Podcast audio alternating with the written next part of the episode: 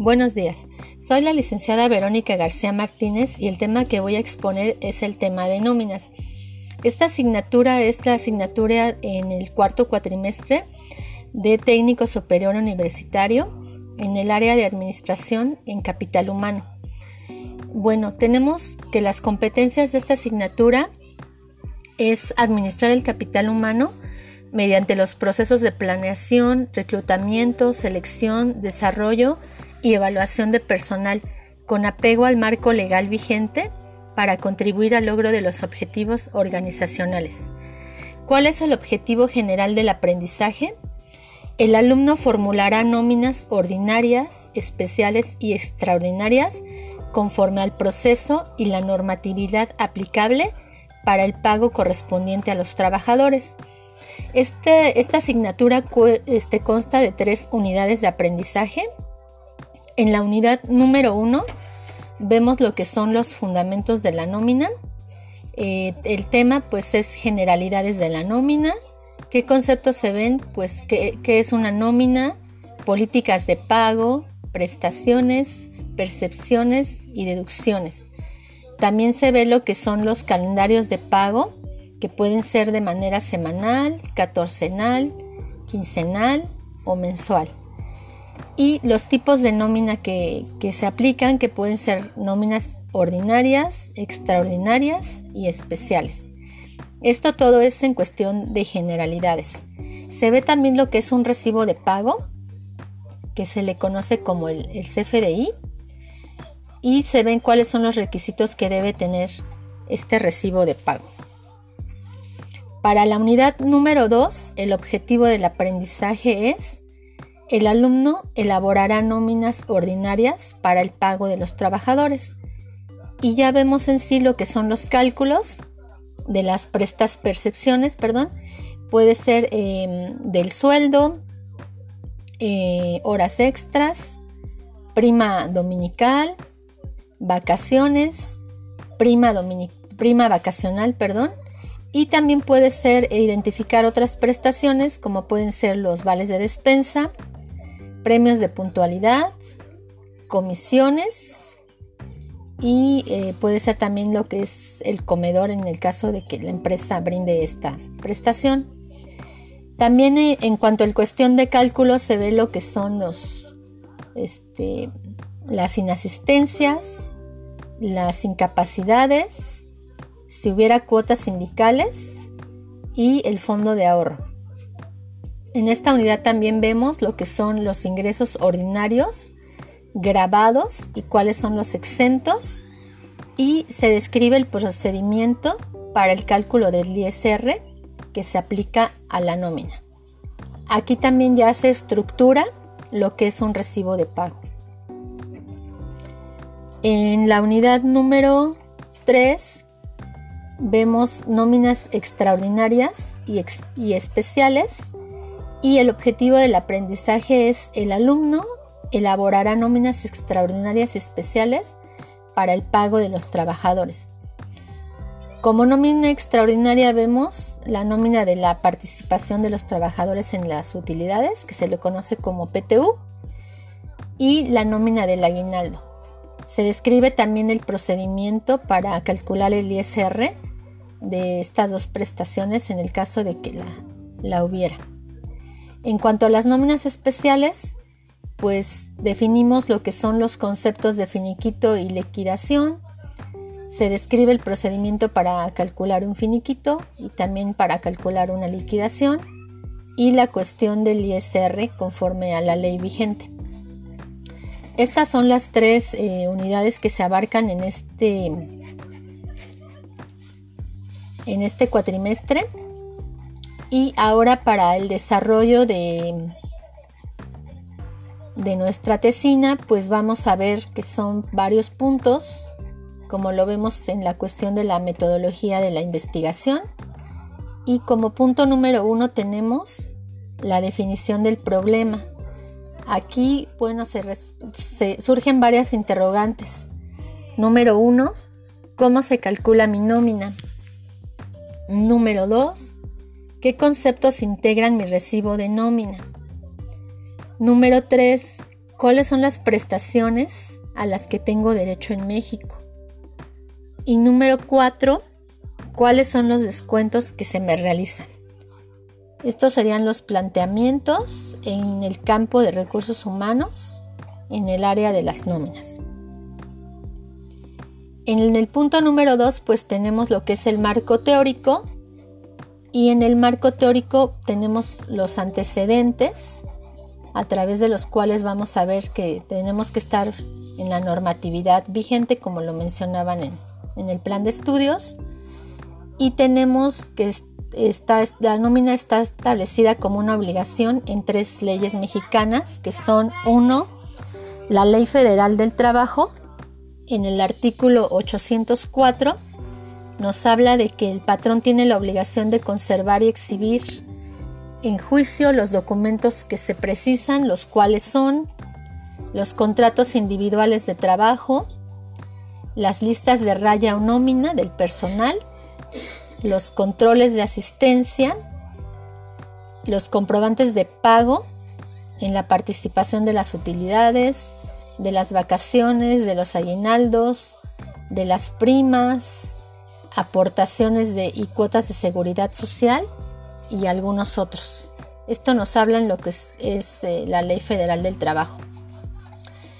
En la segunda ley, bueno, nos basamos en lo que es el Código Fiscal de la Federación y en su artículo 67 pues nos dice las facultades que tienen las autoridades fiscales para determinar las contribuciones o aprovechamientos que hayan sido omitidos por las empresas y también nos habla aquí de que el patrón tiene la obligación de conservar los documentos eh, en el caso de que haya presentado declaraciones o algún aviso tiene la obligación de conservar estos documentos para que si la autoridad se los requiere, pues tenga con qué ampararse.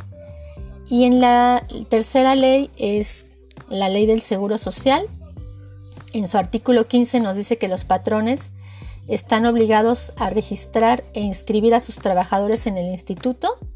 Deben de comunicar también las altas y bajas al instituto, las modificaciones de salario y, también deben de llevar registros como nóminas y listas de raya. Este, también nos habla de que los patrones deben determinar las cuotas obrero patronales y obviamente enterarlas al instituto. Estas son las tres leyes en las cuales nos basamos para poder dar la explicación de lo que son las nóminas. En, cuanto a la cuestión de los objetivos, pues ya vimos anteriormente que son tres objetivos, eh, uno por unidad. En la unidad un número uno nos dice que el alumno elaborará calendarios de pagos para nóminas para dar cumplimiento a las políticas salariales. En la unidad número 2, el objetivo es el alumno elaborará nóminas ordinarias para el pago de los trabajadores. Y en la unidad número 3 nos dice que el objetivo es que el alumno elaborará nóminas extraordinarias y especiales para el pago de los trabajadores. En cuanto al cuarto punto que es la hipótesis, bueno, la hipótesis que estamos sugiriendo aquí es todas las personas que trabajan bajo el régimen de sueldos y salarios reciben prestaciones y también descuentos. ¿Cuál es nuestra variable independiente? que todos estén dados de alta en el régimen de sueldos y salarios. Y la variable dependiente es que, que todos tengan prestaciones y descuentos. ¿Cómo vamos a verificar la hipótesis? Pues a través de una estadística con los documentos que se elaborarán eh, de los diferentes cálculos de las nóminas. En el siguiente punto es el diseño metodológico y el enfoque que se va a utilizar aquí es un enfoque documental y explicativo. Documental porque se van a realizar los diferentes cálculos y obviamente a través de las leyes pues vamos a poder dar la explicación. ¿Qué técnicas vamos a utilizar? La técnica de los documentos, entrevistas y cuestionarios. Aquí pueden ser entrevistas incluso a colegas o a gente trabajadora que reciba una nómina. En el siguiente punto es el trabajo de campo. Esto se hará pues recolectando información de, de, cuánto ganan en los diferentes perfiles, por ejemplo, con los obreros, los mandos medios y mandos altos. Esto en el caso de que los mandos altos también estén dados de alta bajo el régimen de sueldos y salarios, ya que para el registro en el Seguro Social, el, Seguro Social tiene un tope este, de salario. Eh, se harán los diferentes cálculos y obviamente en lo que nos vamos a basar también es en entrevistas y cuestionarios a colegas contadores. En el siguiente punto es el análisis e interpretación de los resultados. Pues aquí vamos a organizar nuestros datos, los documentos que ya tenemos de los diferentes cálculos y a través de ellos podemos hacer una, comparación eh, con las diferentes técnicas que ya utilizamos, que son las entrevistas y los cuestionarios, y vamos a ver si hay un contraste en la hipótesis. Y en el último punto, que es la cuestión de las conclusiones, bueno, uno de los últimos puntos, eh, bueno, es la publicación del documento y el cual va a tener pues varios puntos a desarrollar, que son uno es la portada, dos es el índice, tres es la introducción, cuatro es la definición del problema, cinco es el marco teórico, seis los objetivos, siete la hipótesis, 8 el diseño metodológico, 9 el trabajo de campo, 10 el análisis e interpretación de resultados, 11 son las conclusiones, 12 las referencias. Y como último punto tenemos los anexos. Bueno, aquí es importante también nosotros eh, ver qué referencias estamos utilizando, ya que obviamente la información que nosotros eh, demos pues debe de ser una información verídica. Y en la cuestión de los anexos, pues aquí vemos todo lo que va a abarcar eh, nuestro trabajo, cuáles son este, las unidades que vamos a tener, los recibos de pago, por ejemplo en mi caso sería la, la nómina, este, la unidad número 1, la unidad número 2 y la unidad número 3. Esta cuestión es muy importante que nosotros la verifiquemos y que, desglosemos la, información, eh, que hagamos correctamente nuestro diseño metodológico eh, y la, obviamente también aquí la, el trabajo de campo pues juega un papel muy importante ya que en esta cuestión de las nóminas pues nosotros tenemos mucho material de donde cortar para poder eh, explicar a los alumnos todos los conceptos. Y qué se espera obtener de, esta asignatura eh, en cuanto a las competencias pues espera que los alumnos pues sepan lo que es un contrato eh, que puedan integrar un expediente que puedan ver cuál es el marco jurídico que es aplicable a, las nóminas. Como ya vimos, este, nos basamos en tres leyes. Eh, también que ellos puedan hacer un reporte de nóminas, que puedan eh, desglosar lo que son las percepciones, percepciones de ley, percepciones superiores a la ley, cuáles son las deducciones, que puedan ellos verificar el alta de un trabajador, también que se pueda realizar una baja, si es que hay una modificación de salario en la cuestión de la, de la seguridad social.